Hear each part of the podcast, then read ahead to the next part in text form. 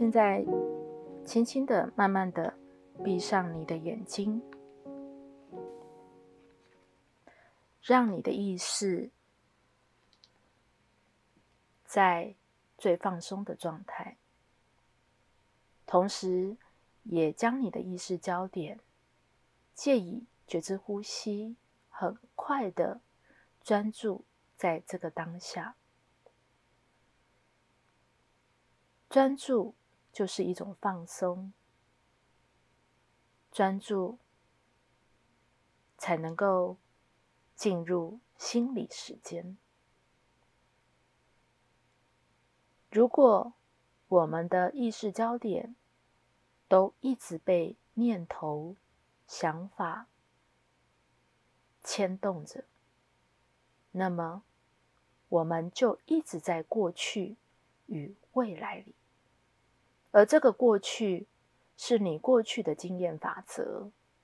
而你的未来也只不过是你因着你的预设性的想法而投射的预设性的未来，所以你从来都没有真正的活在当下的生命的流动里，你一直都被。仿佛是在海面的浪花，你一直被这些浪花的波动影响着，你并没有让自己沉淀下来，慢慢的想象你漂浮在海面上，就如同意识。在一片的海洋之中，就在意识的海洋里，意识不断的漂移，也不断的传输，不断的运行。意识的海洋是无边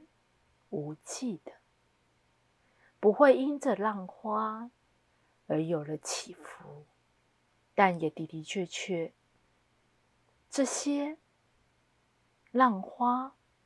是存在的，但却也不会影响到意识的本质。它会增添，在如同你生活中的调味料一样。有酸甜苦辣，也就像在各种情绪当中，有喜怒哀乐、悲欢离合，而增加了在每一天你更为精彩的一个实相里，就像一出戏，就像一部电影，必须要有情感、情绪的张力。就像这些浪花打在岩石上所溅起的浪花，多么的澎湃，多么的美丽及壮观，但始终在意识的海洋里，仍然有更为深沉、更为深度的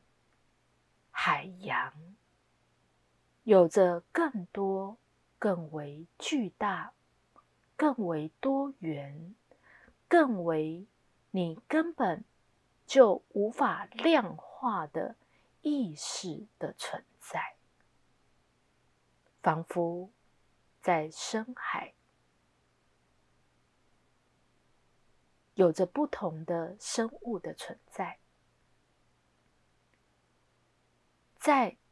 深度的不同，会有着不同的所谓海洋的生物。每一个深度都有，仿佛是一层又一层不同的环境，适合不同的海洋生物的栖息与存在。而赛斯比喻，在深度的。海洋里，当你越往下，往越深的层面去探寻，你发现，在平时你所看到的海洋生物，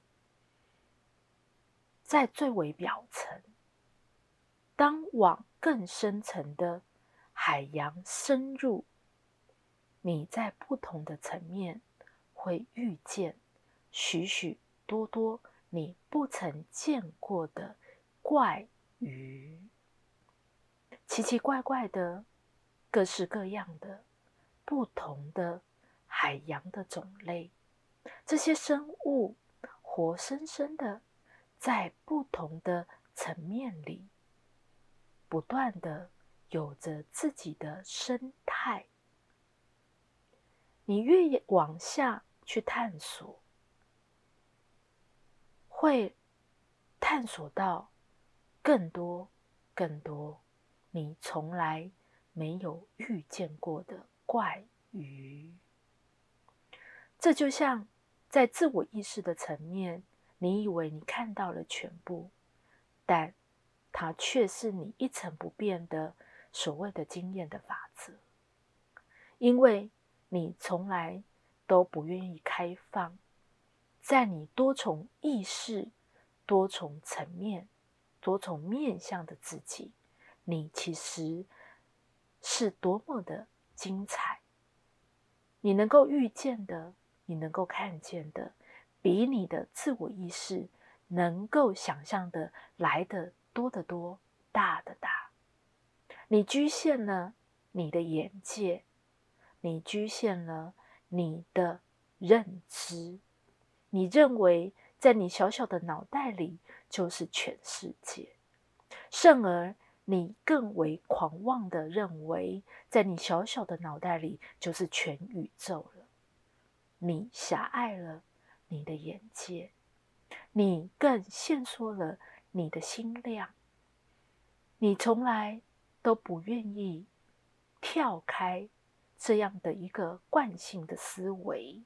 你无法跳脱你原来的这样的一个经验的法则，